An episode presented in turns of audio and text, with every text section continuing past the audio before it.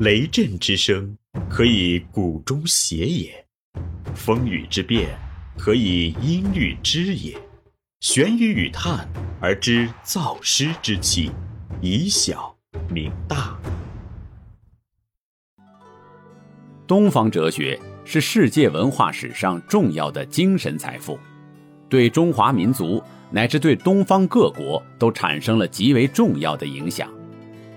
东方智慧导读系列正是一本普及性的东方哲学读本。欢迎收听玄宇文化独家出品的《东方智慧导读系列之悲惨世界中的逍遥人生》——庄子导读，刘丰涛编纂。第八集：庄子中的人生智慧，逍遥的智慧。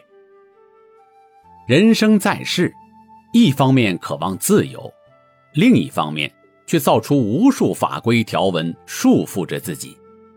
内在的种种情念嗜欲团团牵制自己，且宗派区域的成见横亘于胸中，而重重套落在人际关系间。世人常鼓没于嗜欲圈里而不得超拔，设身于名位场中而不得自由。庄子则扬弃一向为大众所追求的功名利禄、权势、尊位等等世俗价值，他摒弃以往立功、立德、立言的价值表。庄子提供了一个广阔无边的心灵世界，提供了一个辽阔无比的精神空间。人可以在现实存在上开拓一个修养境界。开出一个精神生活领域，在这领域中，打通内在重重的隔阂，突破现实种种的限制网，使精神由大解放而得到大自由。庄子表达了一个独特的人生态度，树立了一个新颖的价值标准。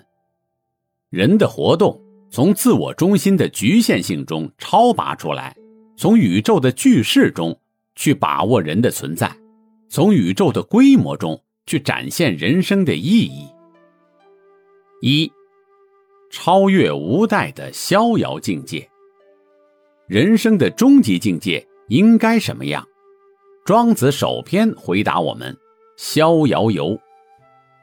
正如王蒙先生所论，庄子一生论述的主旨就是指出通向逍遥之路，实现个人的。与内心世界的超脱解放。逍遥，字典上的解释是闲适自得或悠游自得。闲适与悠游，说明它的前提是无事、无承担、无责任、无烦恼、无权利义务的契约束缚，即不处于尊卑上下、亲疏远近的人际网络之中。而自得，纯是主观感受。自己能乐，能取乐或自以为乐就行。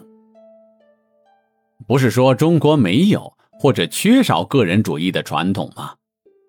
逍遥其实个人的厉害，这是一种就个人的精神状态，就个人摆脱社会与群体的观念束缚而言的逍遥，是内在精神世界的自由与独立。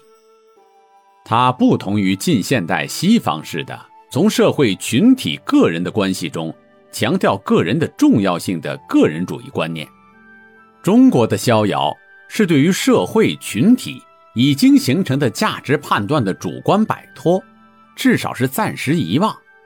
西方强调的自由个人主义本身，则是一种价值认定和法治保证。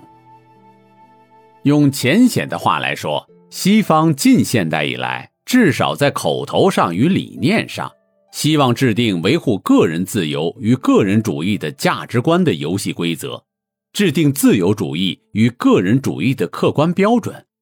他们闹腾的是，在号称尊重个人、维护个人自由的基础上，咱们一块玩一把政治、社会、公司、家庭、个人的生活界定吧。而庄子呼号的是：“我不玩了。”我们不要玩了，我不与群体，不与国君、君权、儒墨道德规范什么的一块玩了。实在玩上了，进入人间世了，应了帝王了，跑不掉了，仍然是人在人间，心在太虚；人在帝王之侧，心在北冥南冥，心在九万里外，叫做团扶摇而上，超凡脱俗，不受任何外物、任何价值观念、任何权力与舆论的干扰束缚。这里是玄宇文化东方智慧导读系列之《悲惨世界中的逍遥人生》，庄子导读。思而变，知而行，以小明大，可知天下。